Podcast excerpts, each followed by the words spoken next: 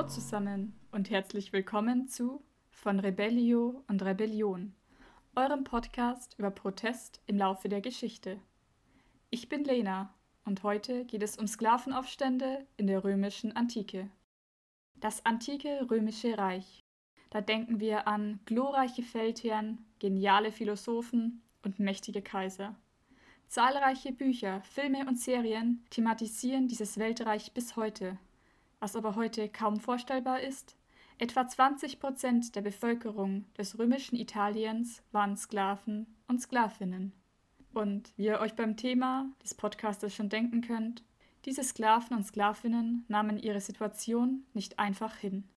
Es gab Proteste, Aufstände und Rebellion.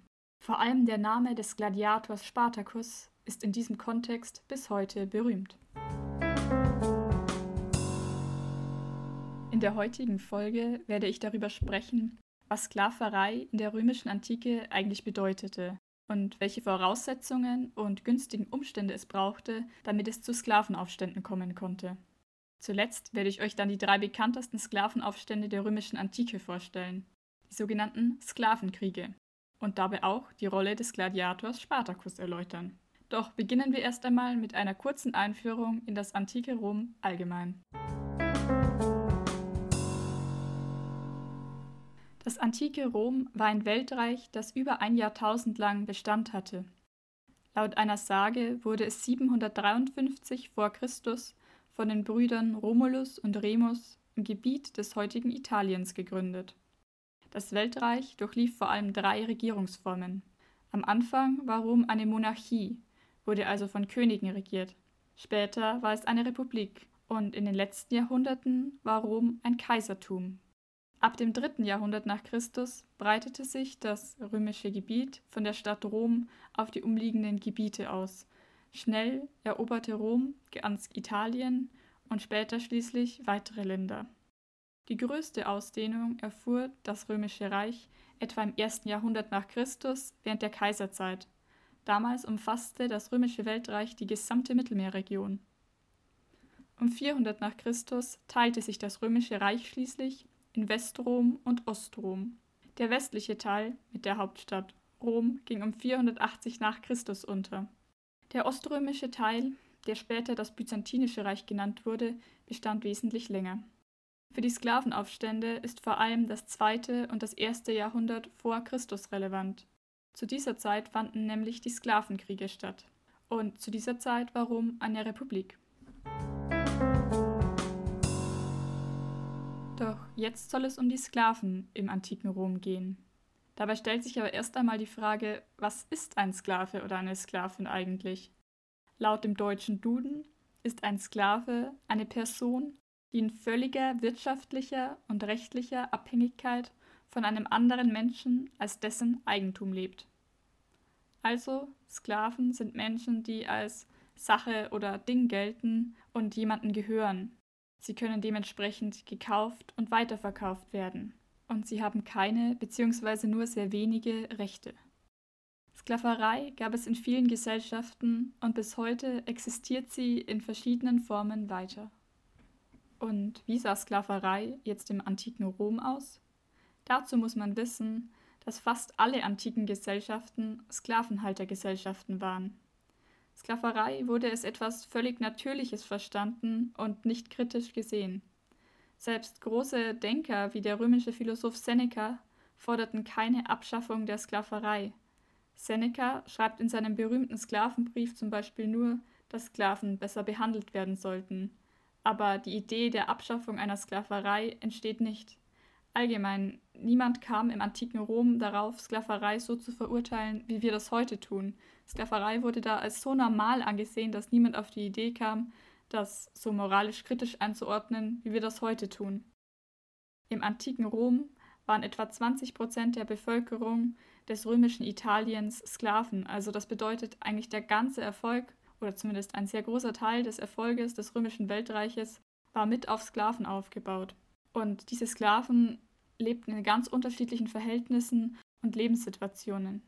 Deshalb möchte ich euch jetzt erst einmal vorstellen, wie wurde man eigentlich Sklave im antiken Rom, wo arbeiteten die Sklaven und welche Wege gab es aus der Sklaverei heraus. Und wie wurde man jetzt Sklave? Im antiken Rom gab es verschiedene Wege in die Sklaverei. Die meisten Sklaven waren Kriegsgefangene, also Rom befand sich ja eigentlich ständig im Krieg und eroberte neue Gebiete. Dabei wurden meistens große Teile des besiegten Volkes versklavt. Eine weitere Option war, dass man geraubt oder entführt wurde. Zum Beispiel machten das Piraten, dass sie außerhalb des römischen Reiches einfach Menschen raubten und dann in Rom als Sklaven verkauften. Oder eine besonders brutale Variante, man wurde als Kind von den eigenen Eltern verkauft, weil die Eltern so arm waren und das Geld so dringend brauchten, dass sie ihre Kinder verkauften, in der Hoffnung, später sie zurückkaufen zu können. Viele Menschen wurden aber auch einfach in die Sklaverei hineingeboren. Wenn die Mutter Sklavin war, dann war das Kind automatisch auch unfrei. Es gibt aber noch zwei weitere Optionen, wie man in die Sklaverei gelangen konnte. Einerseits die sogenannte Schuldsklaverei, also dass man geliehenes Geld nicht zurückzahlen konnte oder die Steuern nicht zahlen konnte. Dann konnte es sein, dass man zur Zwangsarbeit verpflichtet wurde, also zur Sklaverei, und damit die Schulden abarbeiten sollte oder man wurde zum Sklaven als Strafe für bestimmte Verbrechen. Also, es gibt ungefähr sechs Wege in die Sklaverei. Man war Kriegsgefangener, man wurde geraubt oder entführt, man wurde von den eigenen Eltern verkauft, man wurde als Sklave geboren, man musste Schulden abarbeiten oder man wurde bestraft mit der Sklaverei. Und in welchen Bereichen arbeiteten dann diese Sklaven? Kurz gesagt, eigentlich fast überall. Man unterscheidet vor allem zwei Hauptgruppen von Sklaven: Feldsklaven und Haussklaven. Feldsklaven waren Sklaven, die harte körperliche Arbeit verrichten mussten, zum Beispiel in der Landwirtschaft oder in Bergwerken. Dabei wurde keinerlei Rücksicht auf sie genommen, oft hatten diese Sklaven nur eine sehr kurze Lebensspanne. Auf der anderen Seite gab es dann eben die sogenannten Haussklaven. Diese arbeiteten in den Haushalten der römischen Bürger. Dort kochten sie, putzten, frisierten der Herrin die Haare, eben alles, was gefordert wurde. Dazu konnte auch Sex mit dem Herrn oder der Herrin gehören. Abgesehen von diesen Haussklaven und den Feldsklaven arbeiteten Sklaven aber auch in fast allen anderen gesellschaftlichen Bereichen. Sie waren Lehrer, Ärzte oder Privatsekretäre. Oder sie arbeiteten im öffentlichen Dienst, waren also in Staatsbesitz. So betrieben sie zum Beispiel die Thermen, also die öffentlichen Badeanstalten, oder arbeiteten an Häfen. Besonders während der Kaiserzeit gab es sehr viele Sklaven, die in der Verwaltung arbeiteten, also so Bürokram erledigten, wie zum Beispiel Briefe beantworten oder Gerichtsurteile vorzubereiten. Dadurch hatten diese Sklaven oft sehr viel Macht und Einfluss. Eine weitere, relativ große Gruppe unter den Sklaven waren die Gladiatoren also Sklaven, die in der Arena zur Unterhaltung der römischen Bürger gegeneinander kämpften. Diese Sklaven wurden in sogenannten Gladiatorenschulen zu professionellen Kämpfern ausgebildet und waren meist Vollprofis für den Kampf. Deshalb wurden sie auch relativ gut behandelt, weil die gute Ausbildung, die dafür nötig war, recht teuer war. Gladiatoren hatten die Chance, zum Superstar aufzusteigen und Idole zu werden. Aber natürlich war der Gladiatorenberuf, beziehungsweise sie wurden ja dazu gezwungen, auch sehr gefährlich, weil sie ja einer ständigen Todesgefahr bei den Kämpfen ausgesetzt waren. Wir haben also zwei große Gruppen von Sklaven, die Feldsklaven und die Haussklaven, aber auch Sklaven in vielen anderen Bereichen, wie zum Beispiel auch im Staatsdienst oder als Gladiatoren. Jetzt stellt sich natürlich die Frage, gab es irgendwelche Möglichkeiten, als Sklave aus dieser Sklaverei auszubrechen? Und ich meine jetzt auf legalem Weg, also nicht eben durch Protest. Ja, die gab es, aber nicht für alle Sklaven und es war nicht immer ganz leicht. Die Feldsklaven zum Beispiel, die hart auf Landgütern und in Bergwerken arbeiteten, hatten kaum eine Chance auf Freilassung. Sklaven, die aber ein persönliches Verhältnis zu ihrem Herrn hatten, zum Beispiel als Privatsekretär, hatten oft gute Chancen, sich freizukaufen. Sie bekamen nämlich im Laufe ihrer Arbeitszeit oft Geld, wenn sie besonders gute Arbeit geleistet hatten, also so eine Art Trinkgeld. Und wenn sie dieses Geld zusammensparten und der Herr es erlaubte, konnten sie sich dann nach einigen Jahren, beziehungsweise wir reden hier meistens von Jahrzehnten, freikaufen. Und selbst wenn sich diese Sklaven dann freigekauft hatten, blieben sie meistens bei ihren Herren und arbeiteten weiter für diese, nur eben gegen Geld. Und selbst diese Freigelassenen waren ihren Herren dann nicht rechtlich gleichgestellt. Erst die Enkel von Freigelassenen waren völlig freie römische Bürger. Neben diesem Freikaufen gab es noch ein paar wenige andere Wege in die Freiheit. Zum Beispiel konnte man durch das Testament des Herrn freigelassen werden, also wenn der in sein Testament schrieb, dass sein Sklave nach seinem Tod freigelassen werden sollte. Aber diese Dinge waren alle relativ selten und kamen nicht so oft vor. Wir merken aber definitiv eines, man kann die Sklaven im alten Rom nicht verallgemeinern. Es gibt ganz unterschiedliche Wege in die Sklaverei, also es macht ja einen riesigen Unterschied, ob ich frei geboren bin und dann erst in die Sklaverei komme oder ob ich schon als Sklave geboren bin und nichts anderes kenne. Dann arbeiten diese Sklaven in ganz verschiedenen Positionen. Außerdem ist es ja auch ganz schwierig, frei zu kommen. Aber eben auch unterschiedlich schwierig für verschiedene Arten von Sklaven. Dementsprechend merken wir das dann auch bei den Protesten, wer rebelliert und wer nicht rebelliert von den Sklaven. damit kommen wir jetzt zu den Sklavenaufständen. Man muss voranschieben, zu der Thematik ist vergleichsweise wenig bekannt. Die Quellenlage über Sklavenaufstände und Proteste ist relativ dünn und schwierig. Das liegt einerseits vor allem daran, dass die römische Antike natürlich schon ein bisschen länger her ist als die Proteste, die ich bisher in diesem Podcast vorgestellt habe. Aber es liegt auch daran, dass die Geschichte eben von Gewinnern geschrieben wird. Und so viel sei schon im Vorhinein gesagt, die römischen Sklaven waren in diesem Fall nicht die Gewinner, sondern eben die römischen Bürger, der römische Staat. Und dementsprechend ist die Berichterstattung über diese Proteste relativ einseitig, weil eigentlich nur die Römer, also die römischen Bürger selbst über diese Ereignisse berichtet haben und die Sklaven selbst wahrscheinlich nicht, oder zumindest haben wir nichts, was überliefert wäre. Was wir wissen ist, dass es oft kleine Proteste oder auch Fluchten von Sklaven gab. Also das passierte regelmäßig. Aber dass das wirklich groß und organisiert war, dass sich wirklich viele Sklaven zusammenschlossen, um gegen ihre Herren zu protestieren, das passierte extrem selten. Es gibt eigentlich nur wenige große und erfolgreiche Proteste von Sklaven in der römischen Antike, von denen wir wissen. Am bekanntesten und brutalsten waren die drei Sklavenkriege, im zweiten und im ersten Jahrhundert vor Christus, über die ich gleich noch ausführlicher sprechen möchte. Aber erst einmal möchte ich kurz erklären, welche Voraussetzungen es brauchte, damit solche Sklavenproteste wie diese Sklavenkriege entstehen konnten.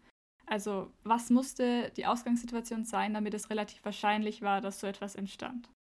Erst einmal mussten ganz viele Sklaven auf einem Ort zusammenkommen, und zwar auch mehr Sklaven als Herren, zum Beispiel für Feldarbeit.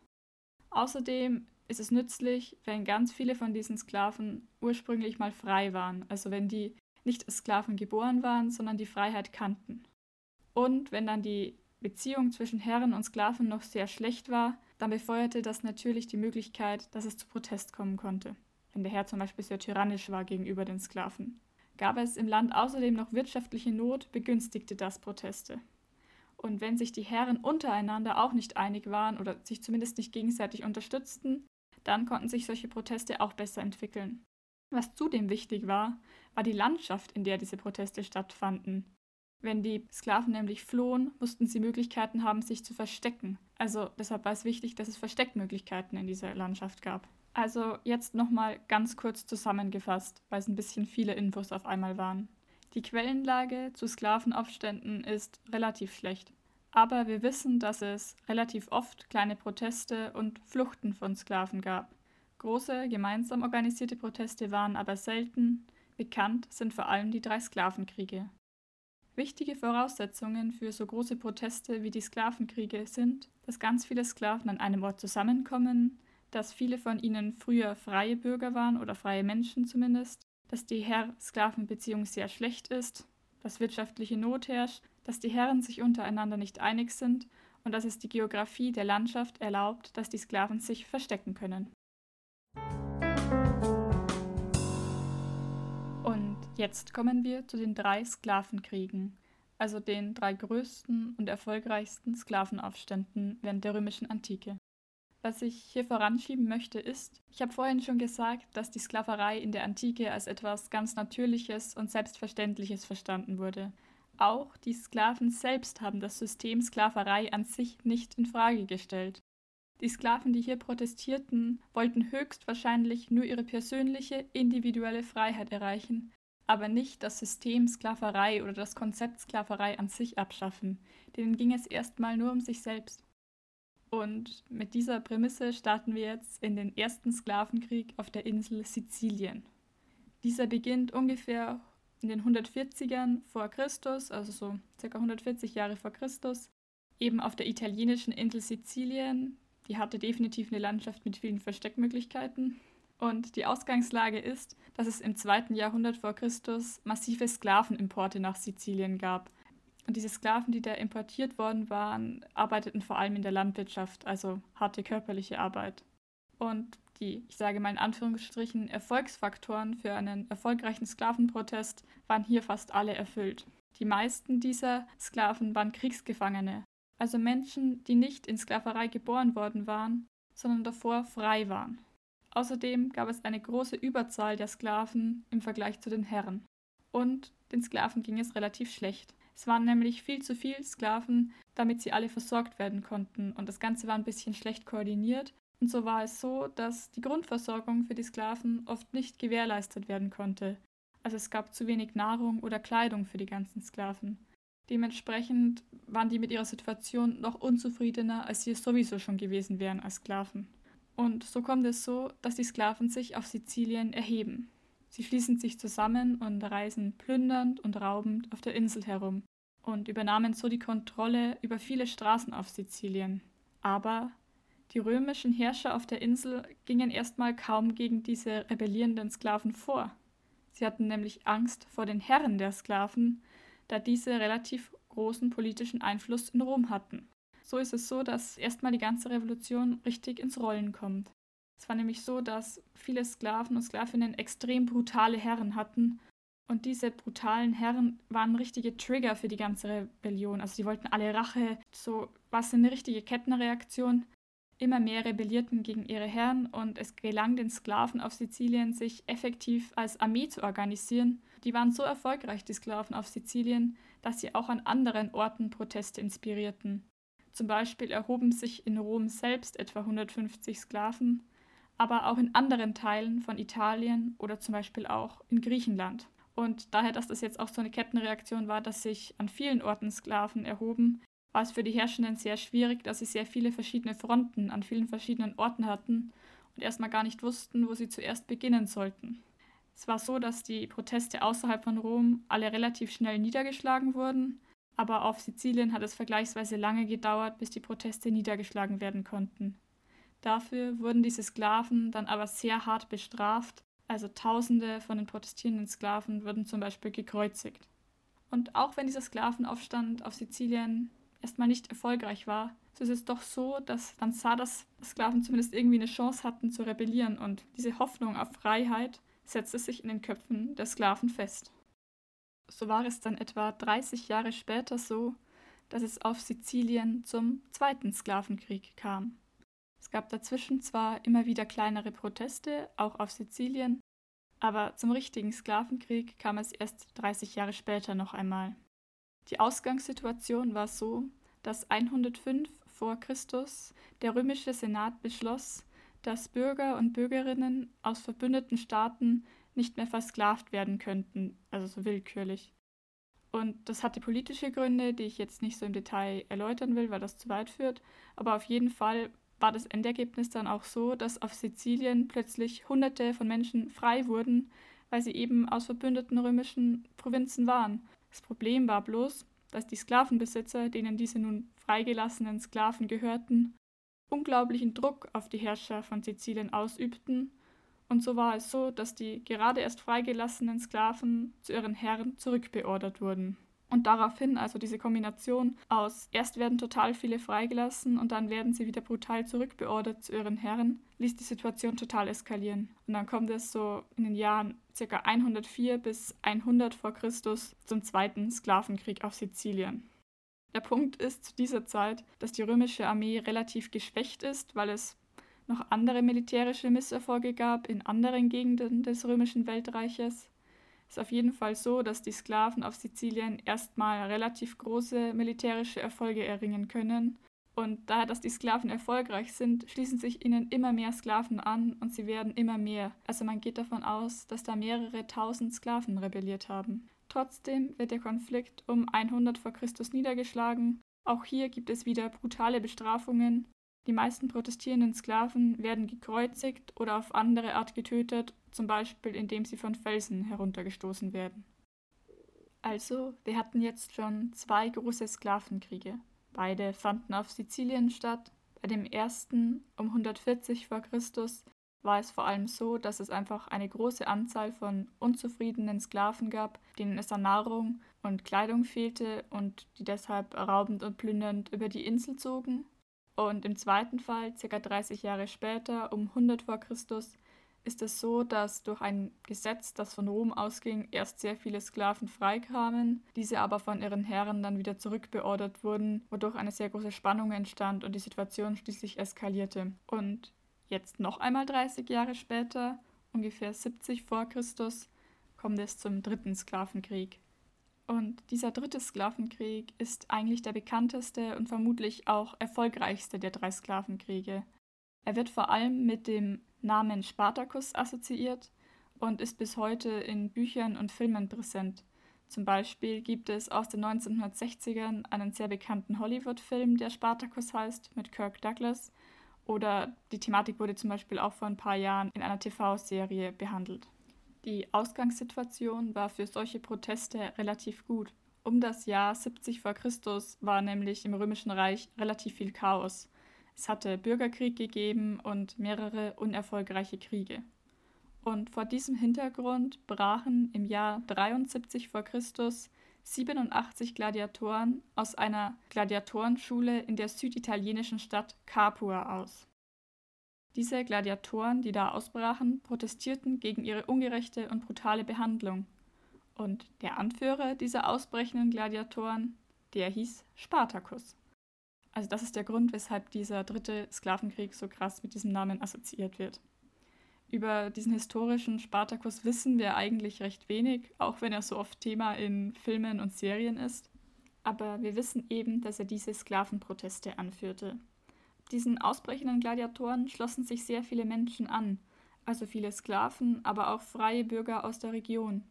Und weil die römische Armee durch das Chaos der Vorjahre sehr geschwächt war und weil diese Sklaven, die da ausgebrochen waren, relativ gut koordiniert waren, schafften sie es mehrmals gegen die römische Armee erfolgreich zu siegen. Und durch diese Erfolge befeuert, schlossen sich diesen Sklaven immer mehr Menschen an, man kann davon ausgehen, dass es Hunderttausende gewesen sein müssen, die sich da zusammenschlossen. Und die zogen dann plündernd durch ganz Italien. Allerdings war es dann so, daher, dass es so viele waren, war es immer schwer, die zu koordinieren und zu kontrollieren. Also die hatten auch ein bisschen unterschiedliche Ziele oft und wollten unterschiedliche Dinge. Also wahrscheinlich konnte Spartacus das Ganze auch kaum noch kontrollieren und man muss sich vorstellen, diese geflohenen Sklaven, das waren ja auch keine ausgebildeten Soldaten. Dementsprechend war es so, dass diese Proteste trotzdem niedergeschlagen wurden. Aber man muss sich trotzdem vorstellen, die haben es drei Jahre lang geschafft, durch Italien zu ziehen, räubernd und mordend, ohne dass die römische Armee sie überwältigen konnte.